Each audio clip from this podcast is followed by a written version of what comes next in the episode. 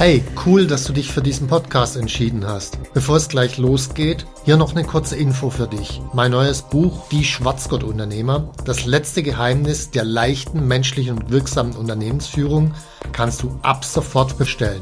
Den Link dazu findest du in den Show Notes. Jetzt aber zurück zum Podcast und viel Spaß mit dieser Folge.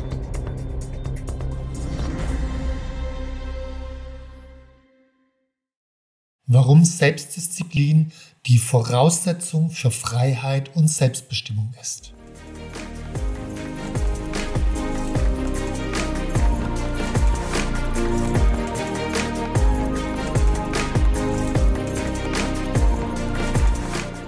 Hallo zusammen, ich bin Stefan Mehrer, Unternehmer, Bestsellerautor und Unternehmercoach. Ich bin davon überzeugt, dass Unternehmersein die geilste Lebensform der Welt ist. In diesem Podcast möchte ich dich, wie meine jährlich über 1000 Seminarteilnehmer, dabei unterstützen, zum besten Unternehmer zu werden, der du sein kannst, zum Schwarzgurt-Unternehmer.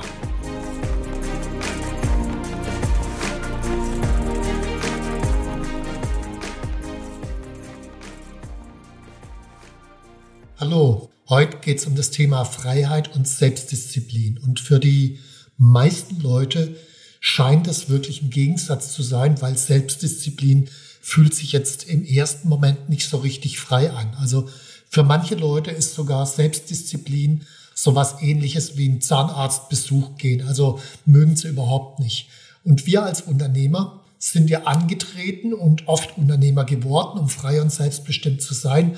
Also auch da ist oftmals so ein Gegensatz zur Disziplin zu spüren. Und auch Persönlichkeitsmodelle wie zum Beispiel die Limbic Map oder so scheinen das zu bestätigen, weil da gehört zum Beispiel Selbstdisziplin auf der Limbic Map rechts unten rein. Freiheit ist eher oben bis rechts oben in dem Bereich angesiedelt, scheint also was entgegengesetztes zu sein. Und diese Haltung führt meines Erachtens nach in die Irre und in vielen Fällen handelt es sich auch um Ausreden und um ziemlichen Schwachsinn. Machen wir mal ein paar Beispiele, damit du einen Überblick kriegst, was ich meine. Erstes Beispiel, Finanzen. Bei den Finanzen geht es darum, sich Freiheit zu verschaffen. Also Ziel ist Freiheit, aber wie komme ich dahin? Und die Antwort, der Weg ist Selbstdisziplin. Also wenn ich mal mein eigenes Beispiel hernehme, ich habe seit 2003 für mich ein System genutzt, damals inspiriert durch den Bodo Schäfer, heißt jeden Monat von meinen Einnahmen einen bestimmten Betrag zu sparen. Damals hatte ich direkt nach meiner Insolvenz 1000 Euro netto im Monat, davon 10 Prozent gespart, von jeder Gehaltssteigerung, die seither kam, 70 Prozent gespart und das jeden Monat und das, was da hinten in den Sparbereich reinfloss, eben angelegt, am Anfang in Fonds, später in ETFs und zwar durch ein automatisiertes System. Dieses System ziehe ich seit 2003, also jetzt seit 20 Jahren fast, durch ohne eine Ausnahme. Und in dieser ganzen Zeit habe ich mich natürlich weiter mit Finanzen beschäftigt. Also in dieser Zeit habe ich zig Bücher gelesen, aber an diesem Grundsystem gab es eine einzige Änderung in der ganzen Zeit. Und das war, ich habe irgendwann mal Fonds durch ETFs ersetzt, nachdem ich Gerd Kommer gelesen hatte, weil, naja gut, ETFs sind natürlich preiswerter, die gab es 2003 noch nicht in dem Ausmaß. Also das war die eine entscheidende Änderung. Ansonsten, trotz der ganzen Bücher, nicht wirklich was geändert. So, jetzt gab es natürlich noch einen Stimulanzanteil, den ich auch noch brauchte. Stimulanzanteil heißt, also so einfach nur 20 Jahre lang immer dasselbe zu machen, ist langweilig und jeder hat einen bestimmten Stimulanzanteil, das heißt, will auch mal Abwechslung erleben. Von diesem Sparbetrag, der jeden Monat beiseite kam, habe ich 90 Prozent nach diesem Autopilot angelegt. 10 Prozent kamen in Extrabereich und mit diesem Extrabereich, da konnte ich spielen. Da konnte ich zum Beispiel mal mit Optionsscheinen ausprobieren, Bitcoins oder was mir sonst noch so alles Mögliche einfiel. Und wenn diese 10 Prozent weg waren, naja, dann habe ich nicht aufgefüllt, sondern das, was dann monatlich wieder reinkam, das konnte dann wieder verwendet werden. Wenn die 10% allerdings größer wurden, dann habe ich einmal im Jahr einen Übertrag gemacht in den anderen, den langweiligen Standardbereich. Das ist sozusagen mein Prinzip, nach dem ich gearbeitet habe.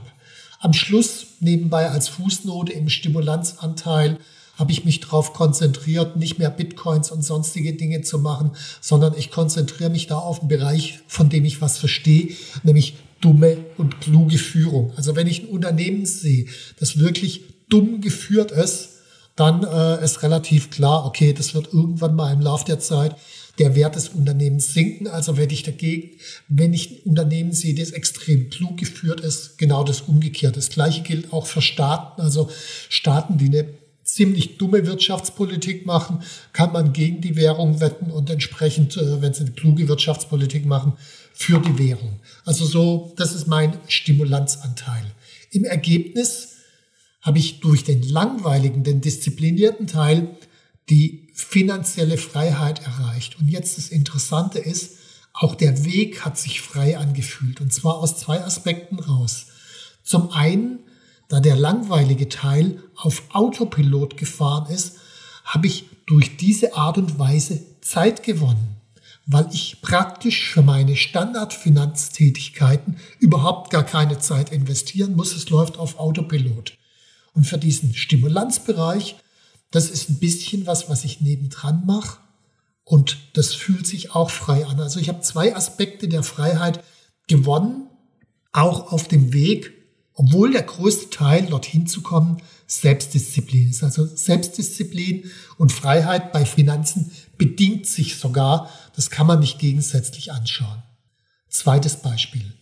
Kampfsport. Also wenn ich überhaupt gar keine Ahnung von Kampfsport habe und ich komme auf der Straße in eine, sagen wir mal, kritische Situation, dann ist das Beste, was ich tun kann, eh weglaufen, ist eh klar. Und das Zweitbeste, was dann rauskommt, ist, ich sag mal, irgendeine Art von orientierungslosen Gefuchtel. Fühlt sich frei und selbstbestimmt an, weil ich mache das, was mir im Moment einfällt, ist halt nicht sonderlich effizient. Dann mache ich irgendwann mal eine Entscheidung für eine Disziplin, also nicht fünf oder sieben und zehn, also Ringen, Judo, äh, Kickboxen, sondern eine. Und dann fange ich an zu trainieren. Da braucht es Selbstdisziplin. Dann werden starre Bewegungsabläufe.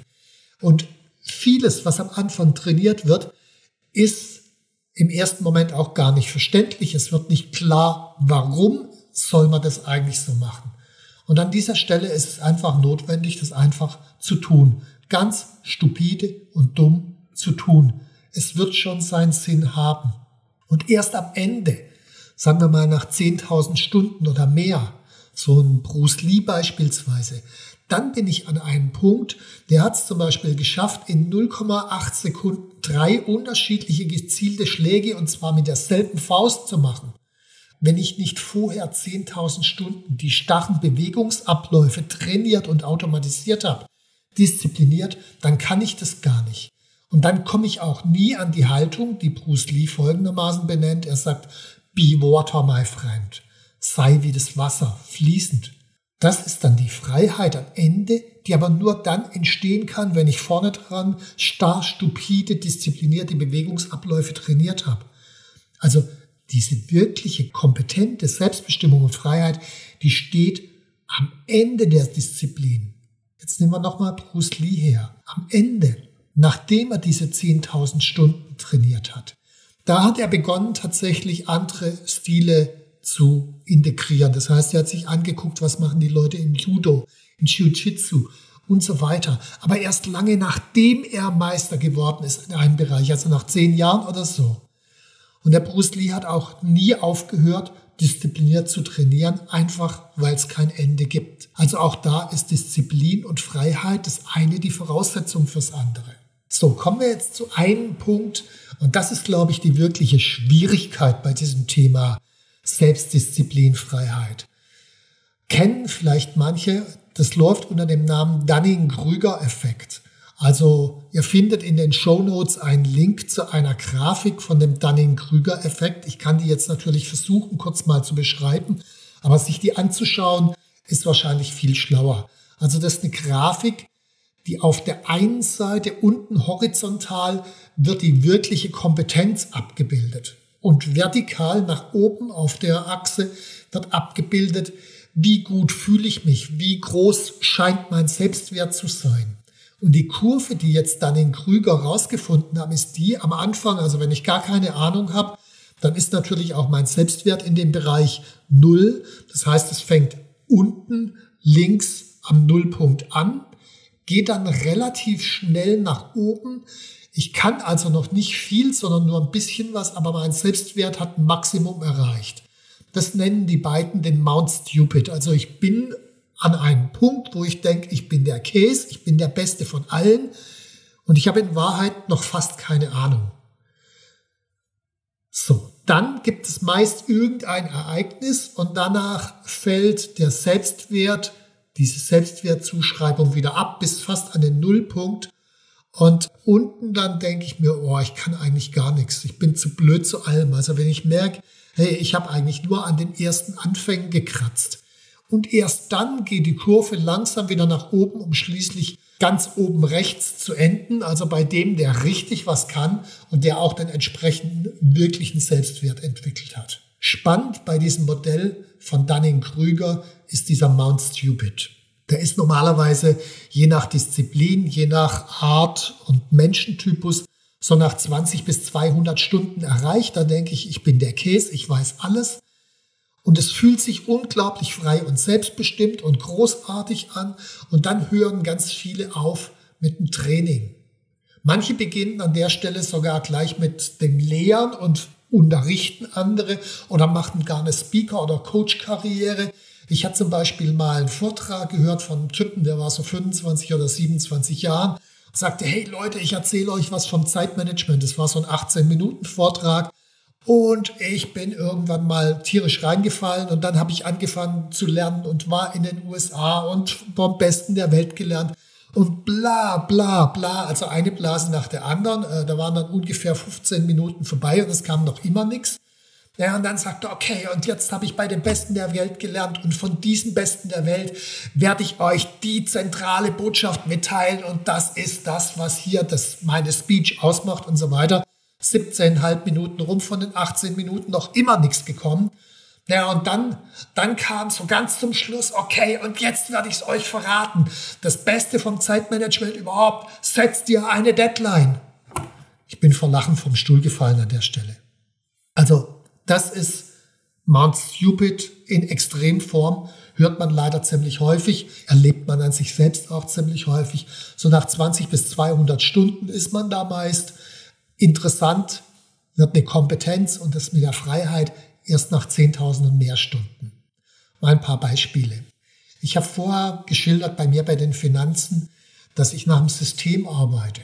Okay, ich habe aber schon 1999 angefangen mit Aktien.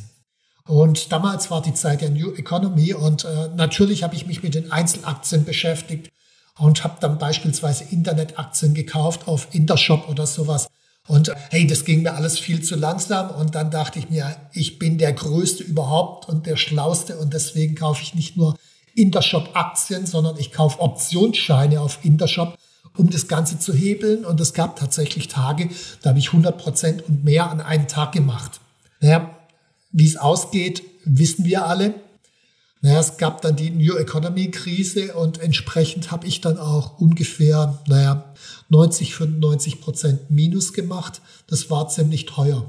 Interessant in der Zeit, meine Mutter, die investiert in Aktien seit 1952. Die hat mir immer gesagt in dieser Zeit, hey, mach mal langsam, mach mal Piano, das ist eine Langfristgeschichte und ich, nee, nee, du hast gar keine Ahnung von Optionen und von Internet sowieso nicht, ich weiß alles besser. Äh, okay, das Ergebnis der Geschichte war, sie hatte recht und ich nicht obwohl ich glaubte, ich weiß alles besser. Und natürlich wusste ich auch mehr über das Internet.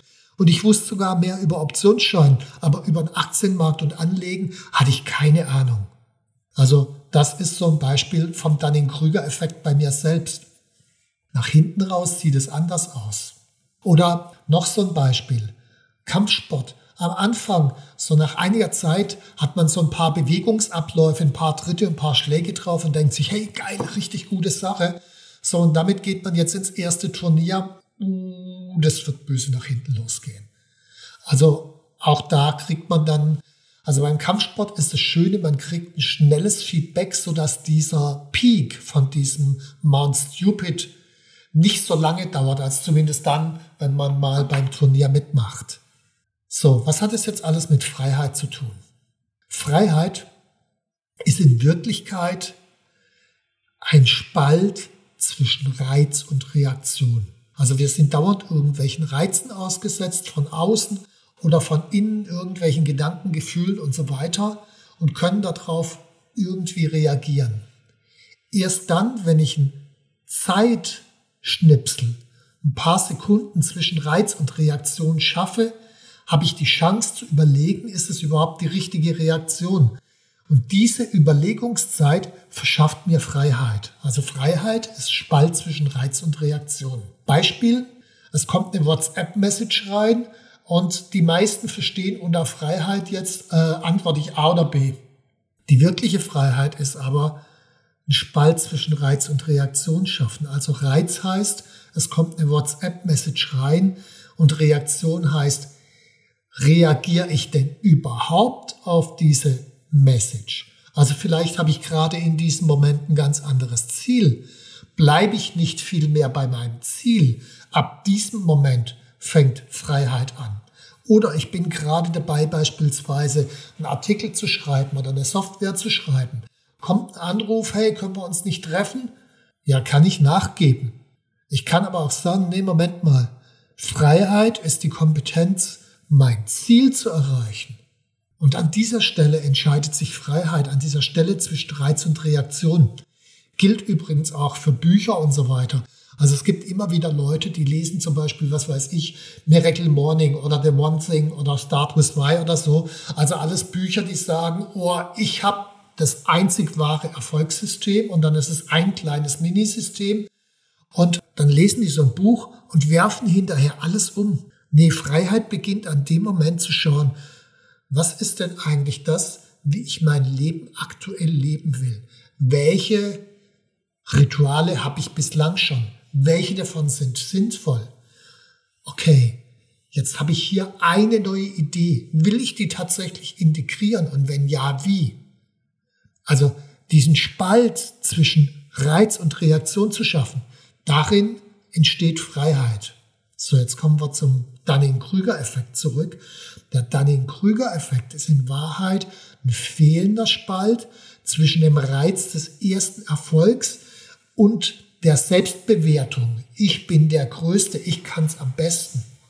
Wenn da kein Spalt zwischendrin ist, dann führen die ersten Erfolgserlebnisse zu einem gigantischen Selbstwertgefühl und dann oftmals zum Aufhören des Trainings.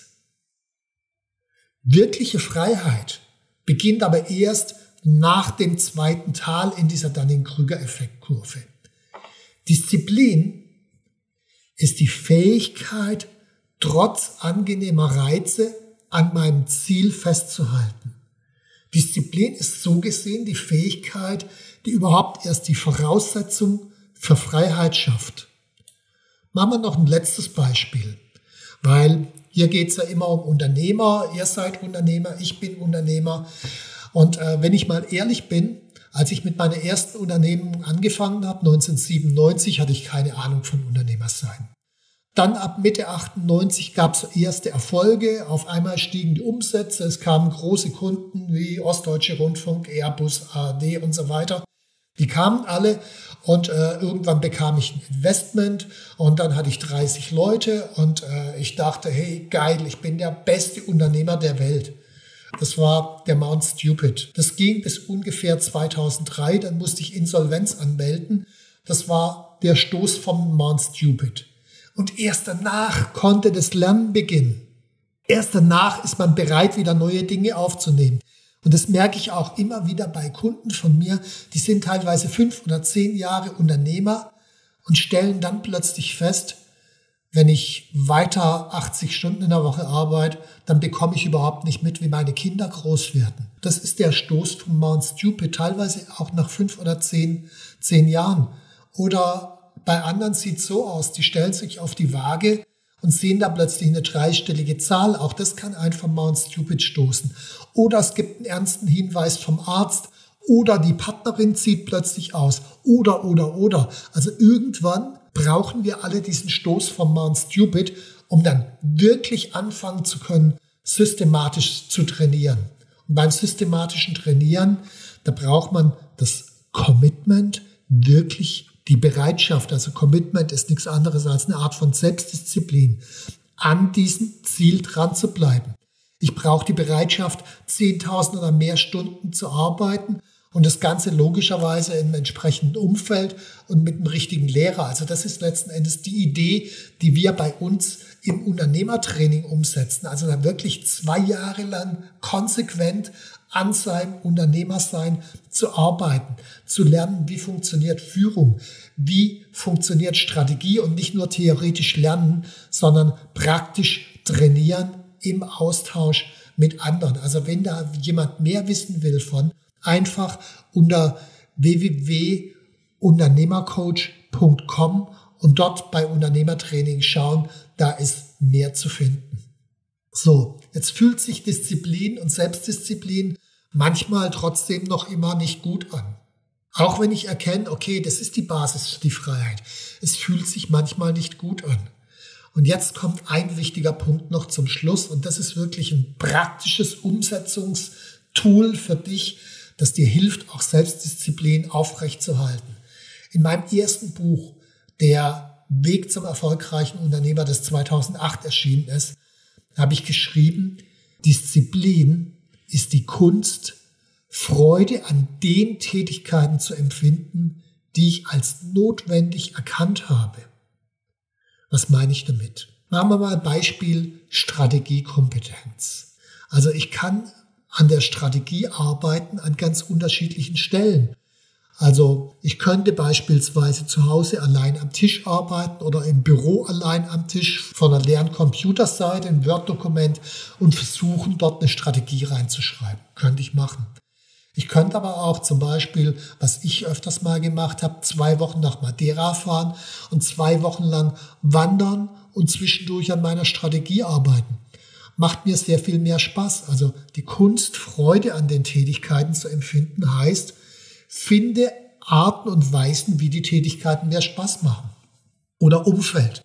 Ich könnte allein an der Strategie arbeiten oder ich könnte mir befreundete Unternehmer suchen. In meinem Fall zum Beispiel den Andreas Müller, mein Mitgesellschafter, oder Mitarbeiter wie die Anja, mit denen ich häufiger über Strategie diskutiere. Zu zweit macht es einfach mehr Spaß. Oder Unternehmer bei uns in den Seminaren gemeinsam an der Strategie zu arbeiten. Macht mehr Spaß. Also Disziplin ist die Kunst, Freude an den Tätigkeiten zu empfinden. Gestalte die Tätigkeiten so um, dass du Freude hast. Oder in Bezug auf die Methodik. Manche haben schlicht und ergreifend keine Ahnung, was muss ich denn jetzt als nächstes tun, um meine Strategie weiterzuentwickeln. Naja, wenn ich keine Ahnung habe, dann führt es zu Unsicherheit, zu Vermeidungsaktionen und dann räume ich lieber an der Spülmaschine rum. Wenn ich aber genau weiß, was kommt jetzt als nächstes dran, was muss ich denn regelmäßig tun, um an meiner Strategie konsequent zu arbeiten? Wie kriege ich einen Austausch in der Strategie-Methodik mit anderen hin?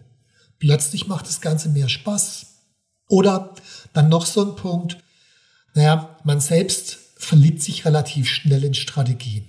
Jetzt gibt es Unternehmer, die sind in Strategie recht erfahren, und wenn man dann so nach drei Monaten von denen Feedback holt, dann ist man meist verliebt in die Strategie.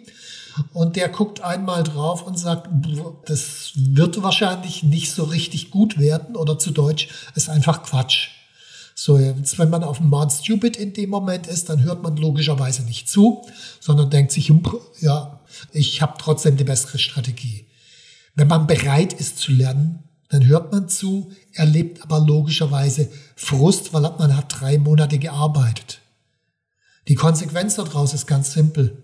Hol dir den Frust schneller ab. Also wart nicht drei Monate, feil nicht drei Monate an irgendeiner Strategie rum, bis du dir den Frust abholst, sondern mach es jeden Tag oder meinetwegen einmal in der Woche. Hol dir jeden Tag oder einmal in der Woche den Frust ab. Ist zwar dann häufiger mit dem Frust, aber der entscheidende Punkt ist, erstens ist der Frust nach einem Tag oder einer Woche nicht so groß. Zweitens kriegst du sehr viel schneller besseres Feedback und nach drei Monaten hast du ein viel geileres Ergebnis, als wenn du nicht so rangehst. Also Disziplin ist wieder die Kunst, Freude an den Tätigkeiten zu empfinden, die ich als notwendig erkannt habe. So, und wenn ich das jetzt richtig lang mache, dann komme ich am Ende irgendwann mal zu Tiefe und Intuition. Und dann kann ich Strategie auch machen, wie Bruce Lee Kampfsport macht, nämlich Be Water, my friend. Aber zu Beginn muss ich mir Gedanken machen über Ort, über Umfeld, über Methodik, über Lehrer und so weiter. Soweit erstmal. Ich hoffe, dass diese Punkte für dich jetzt wichtig waren und mehr Klarheit reingebracht haben in die Idee, warum Selbstdisziplin die Voraussetzung für Freiheit und Selbstbestimmung ist. In den Show Notes findest du jetzt noch einmal einen Link auf das Unternehmertraining, eben als diszipliniertes Training zu Selbstbestimmung und Freiheit. Du findest einen Link auf die Grafik zum Dunning-Krüger-Effekt und damit kannst du, glaube ich, schon eine Menge auch verstehen, wie Disziplin und Konsequenz für dich mit Freiheit und Selbstbestimmung zusammenhängen kann. Weil alles andere ist wildes Anfängergefuchtel. Wenn dir der Podcast gefallen hat, dann hinterlass gerne ein Like oder empfehle den Podcast weiter. Bis zum nächsten Mal. Tschüss. Wenn dir mein Podcast gefallen hat, dann abonniere und like ihn doch einfach. Mein Ziel ist, dass du zum besten Unternehmer wirst, der du sein kannst. Zum Schwarzgurt-Unternehmer. Tschüss und bis zum nächsten Mal.